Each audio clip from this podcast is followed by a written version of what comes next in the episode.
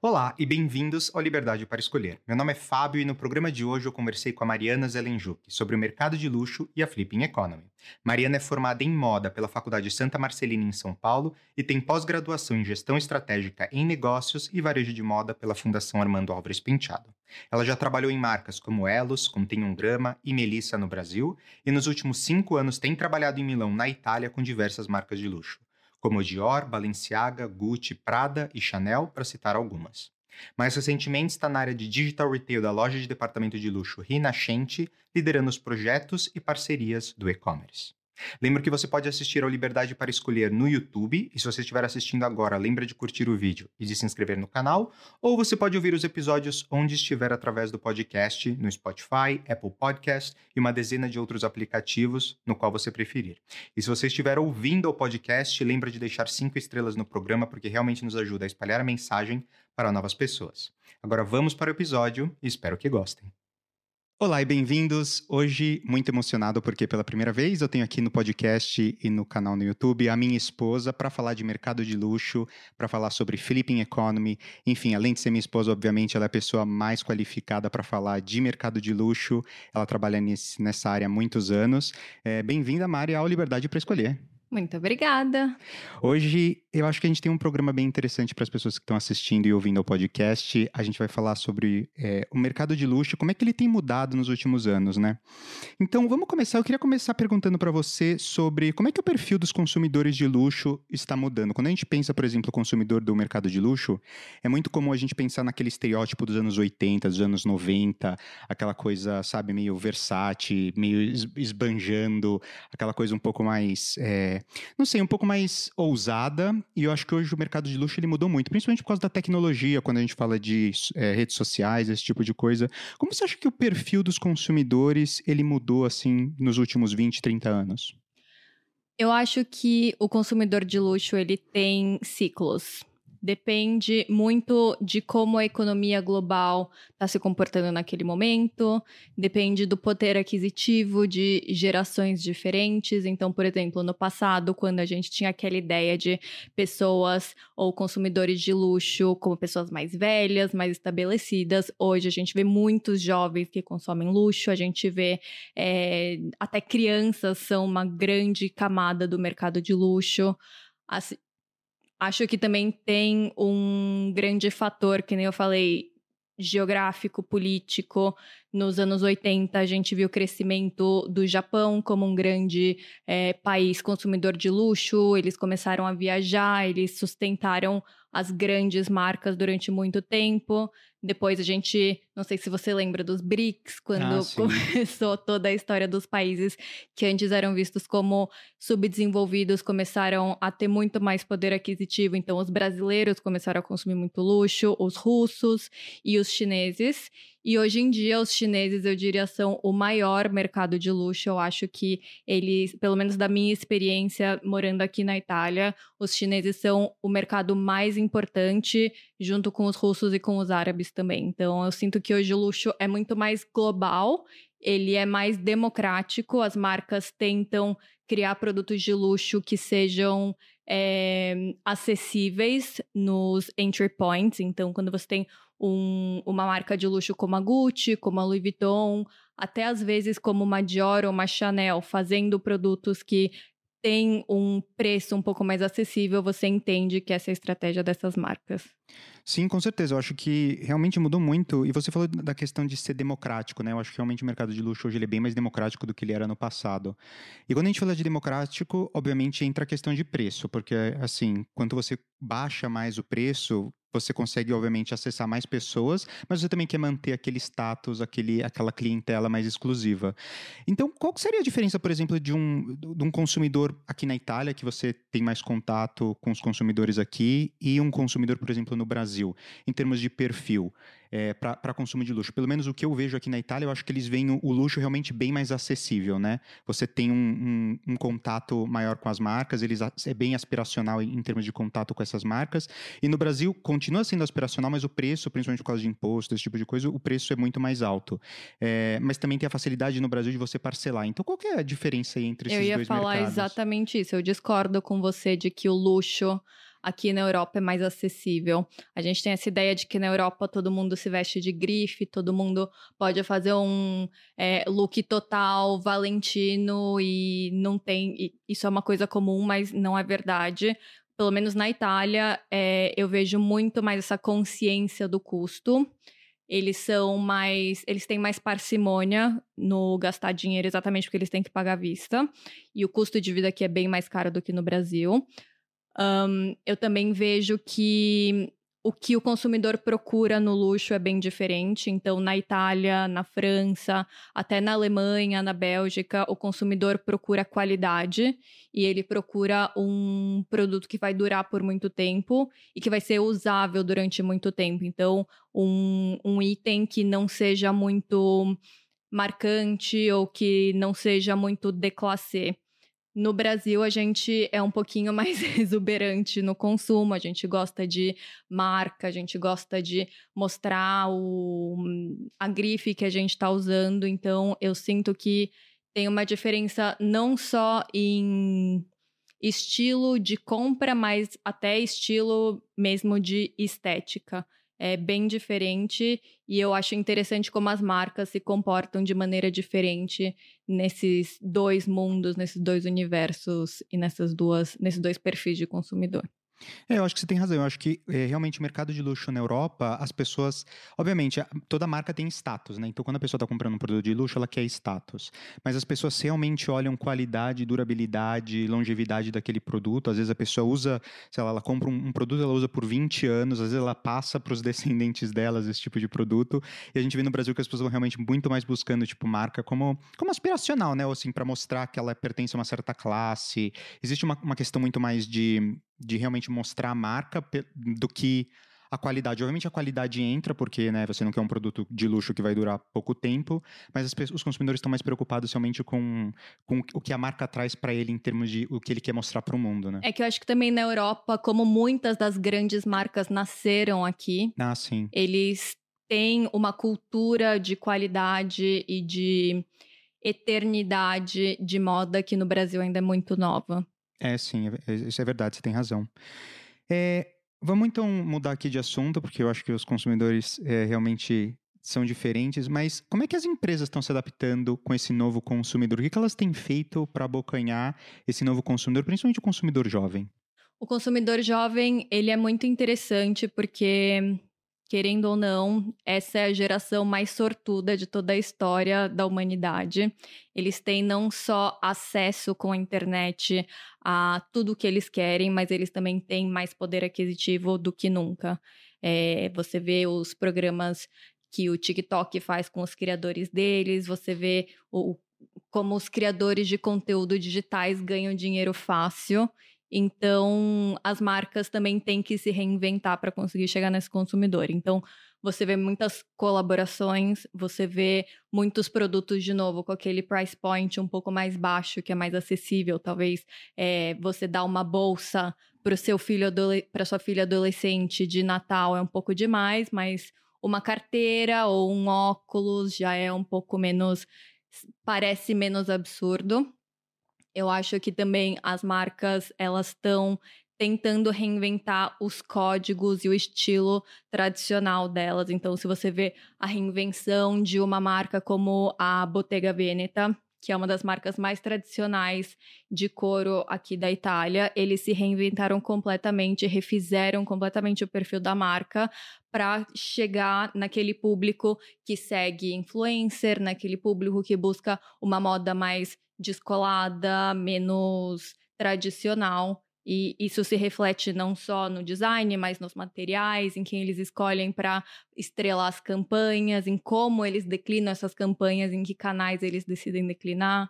Eles muitas das é, grandes marcas nos últimos anos têm sido mais abertas também. Isso acho que é uma coisa muito da geração nova, querer ter acesso às coisas, acesso aos desfiles, acesso a como as roupas são feitas, acesso à loja. Então, tudo é muito mais aberto, tudo é menos eu não sei se você tem a mesma percepção que eu, mas eu sinto que o luxo no passado ele era muito exclusivo, limitado e fechado.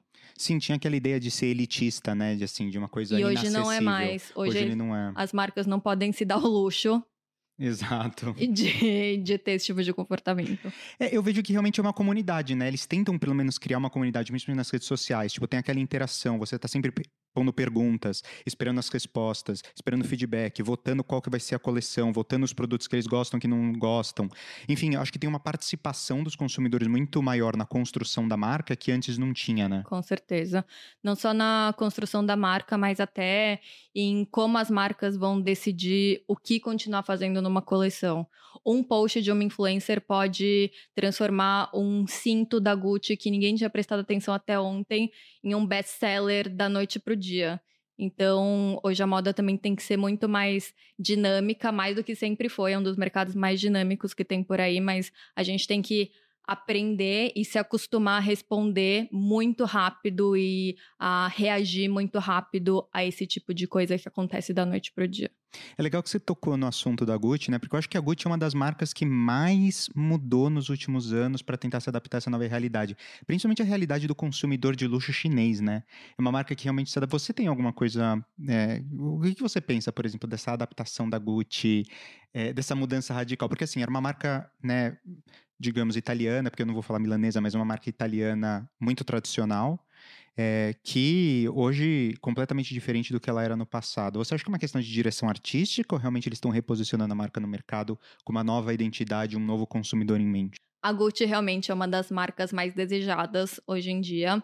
Eles foram muito inteligentes em interpretar e perceber uma mudança que estava acontecendo e foram pioneiros em mudar a marca 360 graus para se adaptar a essa mudança.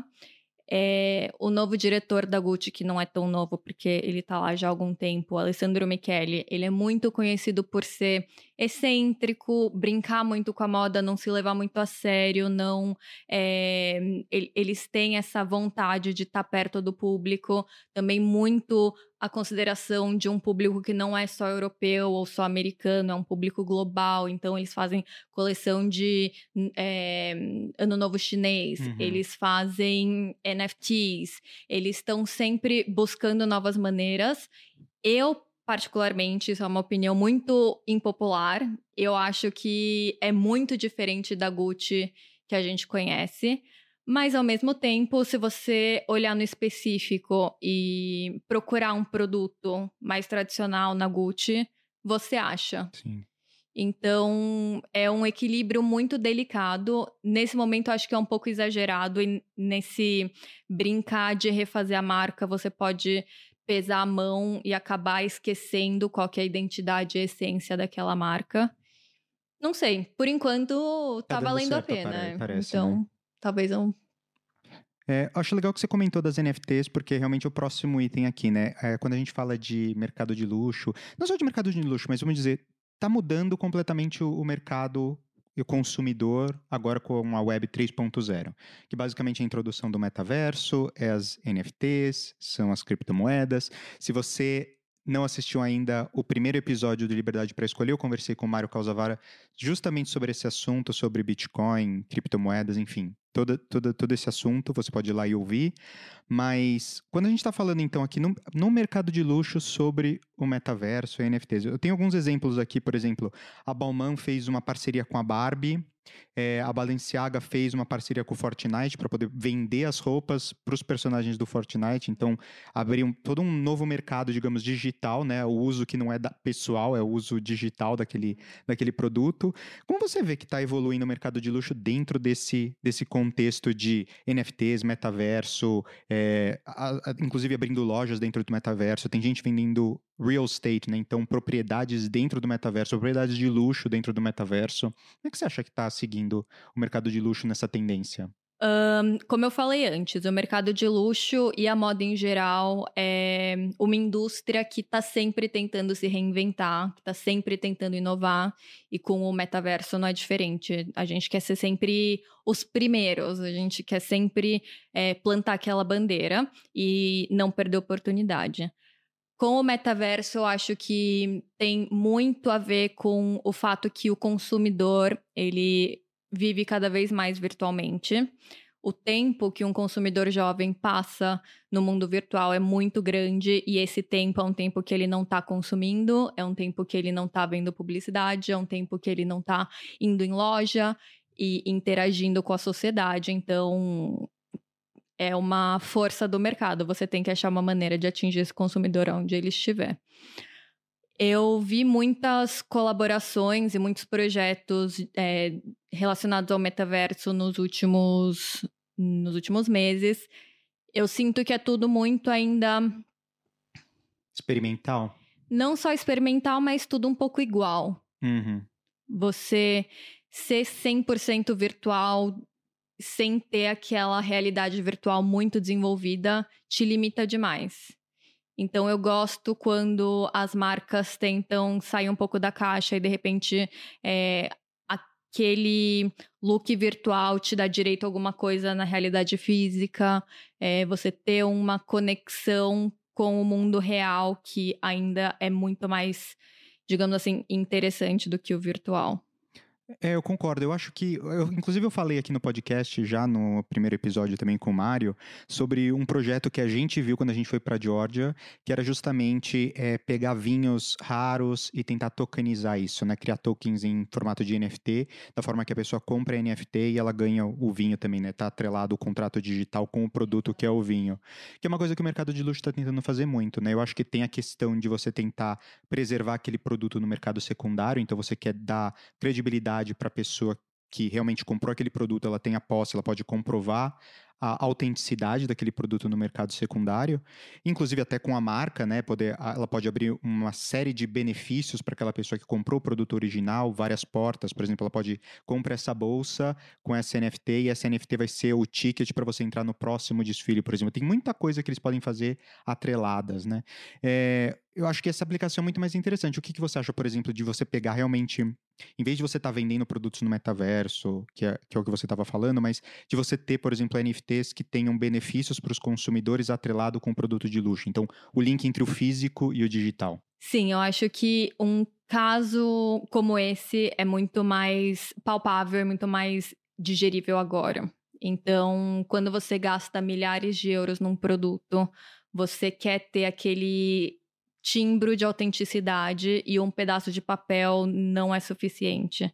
Quando você tem uma tecnologia como o blockchain que te dá a segurança e te dá é, um, uma precisão na proveniência daquele produto, seja se você quer revender ele no mercado secundário, seja se você quer passar para os seus filhos, é, é, muito interessante como você consegue ter essa é, essa você consegue seguir um pouco a história desse produto e você consegue confirmar e provar que ele realmente é genuíno.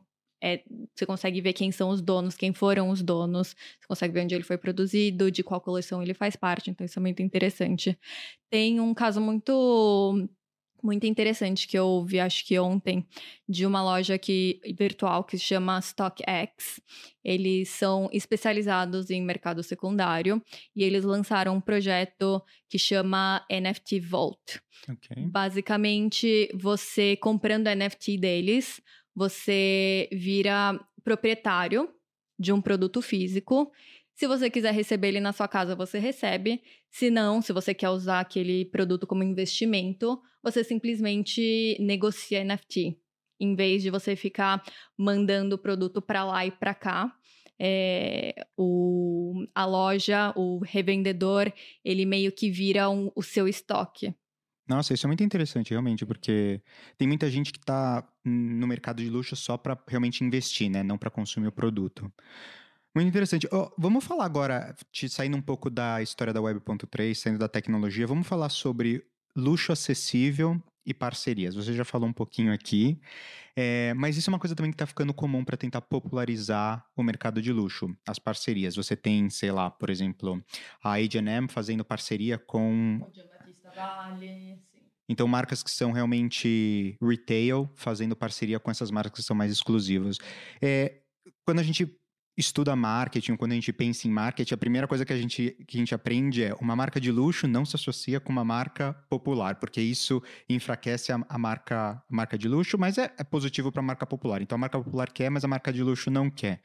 Isso, assim, Kotler, né, nos anos 60, 70, 80, 90, essa era a regra.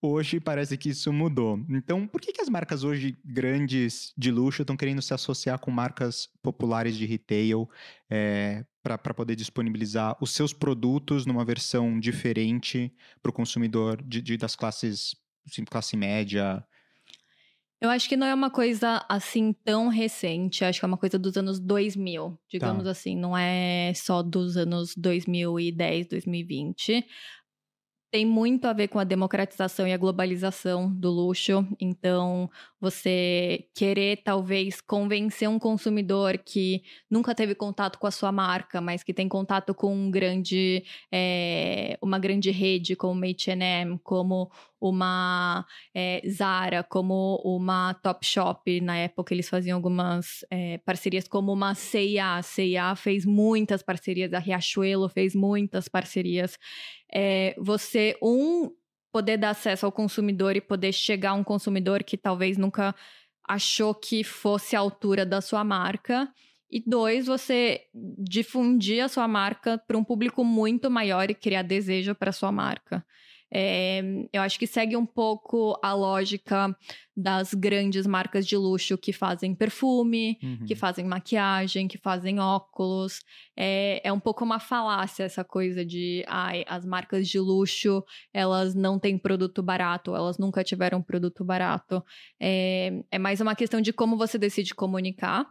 É, a distribuição desses produtos também é limitada, então a quantidade produzida é menor. As lojas onde esses produtos são vendidos, os pontos de venda, são os pontos de venda mais conceituais, então nos shoppings mais chiques, ou então é, nas galerias mais é, elitizadas das cidades grandes. Então, às vezes tem até um, uma embalagem especial, às vezes tem uma etiqueta especial, o preço é mais alto.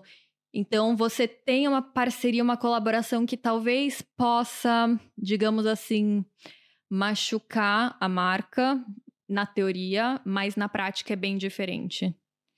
É, você não oferecer o mesmo produto é, de uma marca de luxo para um consumidor fast fashion. Eu acho que essa é a estratégia. Você fornece a marca e você fornece algumas características, algumas, alguns códigos da marca, mas sempre com uma qualidade menor.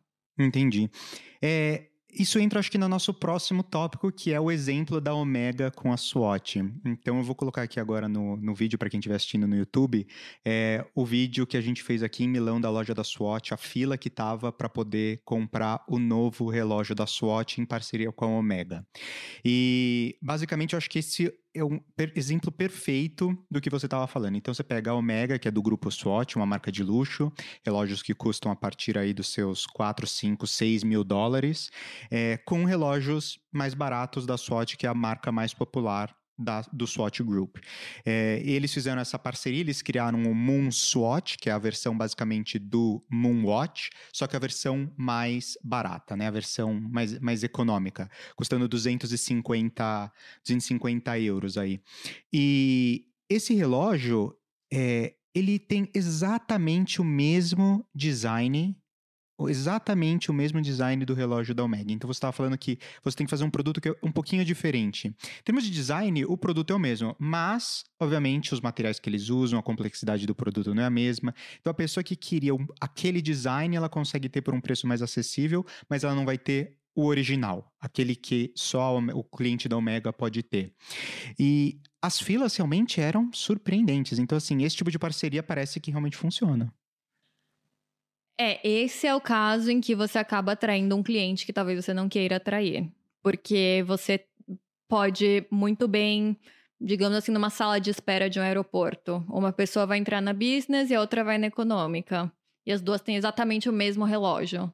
Um feito com é, um mecanismo super nobre, é, estudado durante décadas, e o outro com um mecanismo automático com um case de plástico. É, aí eu acho que já é demais. Eu acho que o consumidor que gastou dinheiro com aquele relógio de mais de 4, 5 mil euros tem toda a razão para ficar bem bravo. É, eu concordo com você. Eu acho que o grande backlash, eu acho, dessa, dessa campanha que eles fizeram era justamente isso. Você tinha é, os, os consumidores da, da Omega extremamente bravos, né, com, com a SWOT, pelo fato de que, ah, ok, agora o cliente da SWOT ele vai ter o mesmo design por um preço mais acessível. Ok, não é o mesmo produto, mas se você olha de longe, é exatamente o mesmo produto. Não, é como, é que nem a gente estava falando outro dia, como se a Hermès tivesse refeito uma bolsa Kelly com couro sintético é, e colocado para vender na H&M. Mas eu acho que isso também mostra um outro lado do mercado, ou da, mais ou menos da, digamos, da, da sociedade que a gente vive. Então não é só do mercado, mas eu acho que é um, é um caminhamento, assim, uma mudança da sociedade que a gente vive. Que é o fato de que hoje as pessoas elas não compram mais os produtos porque elas gostam ou se mantêm na marca, ou seja, tem aqueles consumidores que ainda fazem isso, mas tem muito consumidor que ele quer só flip, né? Que é o, o flipping economy. Então, basicamente, você compra, segura um tempo, depois você revende só para você ganhar dinheiro. Você não tem relacionamento nenhum com a marca. Isso acontece, a gente viu aí as filas que estavam na loja da, da SWAT. Se você entrasse nos sites tipo Mercado Livre da Vida, esse tipo de coisa, você tinha o relógio que na loja custava 250, sendo vendido por mil euros, quatro, às vezes cinco vezes mais o valor de retail. É, simplesmente Simplesmente porque tem essa, essa febre de você comprar tudo, segurar e tentar fazer dinheiro em cima Mas daquilo. Mas eu não acho que essa parceria teria feito o sucesso que ela fez se o relógio não fosse exatamente igual. É exatamente o mesmo modelo. É, ali foi um. Eu acho que foi um passo um pouco em falso da Omega de não, não mudar o design de uma maneira um pouco mais marcante porque aí você está adicionando valor a um relógio que é um pouco gratuitamente. E aí, obviamente, se eu quero fingir que eu tenho um relógio da Omega, mas eu não tenho dinheiro, ao invés de comprar um relógio falso da Omega, eu compro a colaboração com a Swatch. Então, ao invés de pagar 5 mil, pagando 900 mil num mercado de flip, ainda vale a pena. É, eu é, concordo com você, mas eu, ainda acho que essa história do, desse flipping economy, eu acho que tá realmente é, criando um problema porque tá, tá, desincentivando os consumidores que eles querem consumir aquele produto, que eles querem ter um relacionamento com a marca, de ter. Então, agora, nem falando do, do relacionamento da Omega com a SWAT, mas digamos, por exemplo, que eu seja um consumidor da SWAT e eu quero comprar esse relógio porque é um lançamento, esse tipo de coisa. As filas eram enormes, as pessoas estavam lá para comprar dois, três, eles tiveram que depois limitar um por pessoa, porque tinha gente comprando três, quatro, querendo revender na internet para poder ganhar dinheiro. Isso tem acontecido muito no mercado de relógios, principalmente a Rolex. A Rolex, ela tá com um problema problema sério que você vai na loja, qualquer revendedor da Rolex, você quer comprar, por exemplo, um Rolex Daytona ou qualquer é, relógio da Rolex, eles simplesmente não têm. O vendedor vai falar, não, não tem, você tem que entrar numa fila de espera, aí você precisa consumir alguns outros produtos naquela joalheria, comprar outros relógios antes do vendedor daquela loja realmente dar o produto. Então, assim, provar o seu valor como cliente. E aí o que acontece é que se você tem relacionamento com, a, com o vendedor daquela loja, ele te vende pelo preço de retail, e você, amigo dele, depois vende aquele relógio no mercado secundário e aí divide o lucro com o vendedor. Isso tem acontecido muito. Tem muita gente que, na verdade, entra só para comprar para depois revender. Então, a Rolex, em vez dela aumentar a oferta de produto, né? E, e, tem muita gente querendo comprar o relógio. Aumentar a oferta, popularizar o produto, não popularizar no, no sentido de preço, mas assim, torná-lo mais acessível, dá a, a, realmente atingir, né? Assim, a demanda é alta. Então vamos colocar a oferta de forma que, de forma que pelo menos equilibre um pouco né, a, entre a demanda e a oferta daquele produto, não. Eles falam, vamos manter a mesma quantidade de produção, eles não têm feito nada com relação a esse, esse tipo de coisa que tem acontecido nos revendedores. E o que acontece é que, assim, o consumidor, no fim das contas, de Rolex, que quer ir na loja comprar, ter a experiência, ele não consegue porque tem essas pessoas que hoje estão realmente fazendo esse flipping economy, né? Só comprando para revender. É, eu vejo que, pelo menos no mercado de bolsas, por exemplo, que muitas bolsas, especialmente de marcas como a Hermès e como a Chanel, elas se valorizam com o tempo. Mais do que muitas ações da bolsa. Então, muita gente compra essas bolsas como investimento. Tem gente que compra e nunca usa só para poder fazer com que elas apreciem de valor e depois revender. É, com relação à demanda, eu sinto que as marcas não adaptaram a demanda a uma coisa que aconteceu, que foi a popularização e ao, ao maior acesso ao mercado financeiro e a, a, as regras básicas de, de do finance e de, de flipping, que antes era uma coisa muito fechada, muito, é, muito limitada. Você revender itens sempre fez parte da história do mercado de luxo. Você vê casas de leilão como a Christie's, uhum. é, que fazem vendas de é, joias, fazem vendas de relógios, fazem vendas de bolsa, fazem vendas de roupas vintage. Sempre fizeram. Mas é, eram coisas raras e eram coisas, eram eventos inacessíveis. Hoje, com a popularização do luxo e com a abertura dos mercados, com a possibilidade de você trocar dinheiro com é, cryptocurrency de maneira muito mais rápida, é, com, com a facilidade de você poder comprar um produto com o desenvolvimento do e-commerce, com um supply chain tão afia, afiado e tão rápido, é, a situação mudou completamente. E as marcas estão pensando ainda com aquele modelo de negócio de 20 anos atrás. E infelizmente é o que você falou.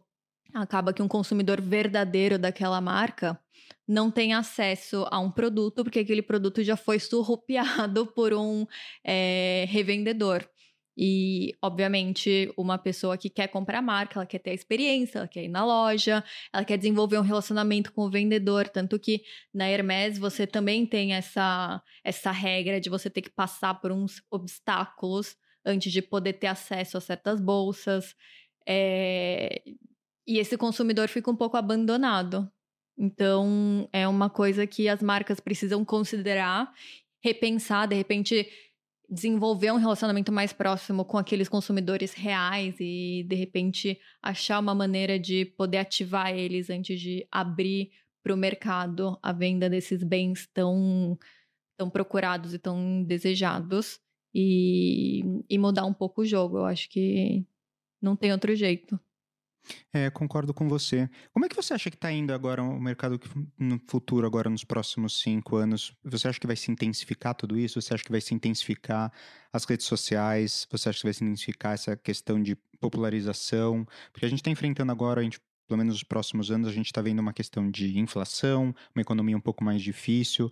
É, eu acho que historicamente, as marcas de luxo não têm passado muito problema durante períodos de, de crise e de recessão. Elas têm se mantido, do ponto de vista financeiro, saudáveis, né? Como você vê agora, digamos que nos próximos três, cinco anos, a gente tem uma situação um pouco mais difícil de inflação. Como você acha que as marcas elas estão se preparando para isso? Um, ano passado, a Chanel fez uma coisa muito polêmica. Eles aumentaram os preços das bolsas deles num grande percentual, não lembro exatamente qual, mas era quase uns 30% de aumento. É, algumas das bolsas dele estavam chegando no valor de uma Hermès, que a Hermès, para quem não conhece, é o Rolls Royce das bolsas de luxo. A Chanel a gente pode considerar como se ela fosse uma Ferrari, talvez. É. Então, é, muitas clientes, muitas pessoas que compravam muita Chanel. Se você vai no YouTube e procura vídeos sobre a Chanel, você vê vários vídeos de pessoas falando por que eu não vou mais comprar na Chanel. Eu me recuso a comprar mais uma bolsa da Chanel. Gente com dinheiro, gente que era cliente, dizendo, ó, não, tá abusivo. Então, eu acho que também tem uma questão das marcas terem que entender até que ponto elas podem chegar.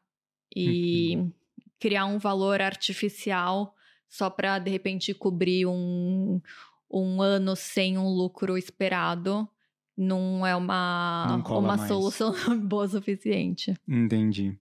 É, eu acho que era isso. Tem mais alguma coisa que você quer falar aqui para os ouvintes sobre o mercado de luxo? Alguma curiosidade, alguma coisa?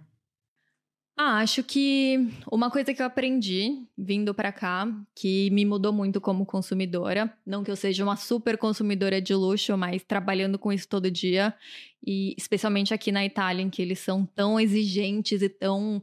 É, tão ambientados com o que luxo realmente é e qualidade realmente é. Eu acho que a gente tem que parar de se deixar levar tanto pela onda do momento e começar a comprar de maneira mais consciente e calculada. Comprar coisas que você realmente vai usar, comprar coisas que você realmente quer comprar, não porque você viu alguém usando ou porque é, você acha que vai valorizar. Eu sinto que a moda tá ficando meio chata agora, porque você acaba comprando as coisas só se elas vão, especialmente no luxo, as pessoas compram, ah, mas essa bolsa tem esse detalhe, então daqui a cinco anos ela vai perder valor, como se estivesse comprando um apartamento. É. Eu acho que a gente pode voltar um pouco a deixar a moda mais divertida. É isso, muito obrigado, gente, por ouvirem e por seguirem aqui o canal e o podcast. Espero ver vocês na semana que vem. Deixem seus comentários embaixo respondendo a pergunta. Também, se vocês quiserem deixar falando o que, que vocês querem ver aqui no canal, qualquer tema, novidade, enfim, o que vocês quiserem, a gente vai tentar trazer aqui para o programa. Obrigado novamente e até semana que vem. Tchau!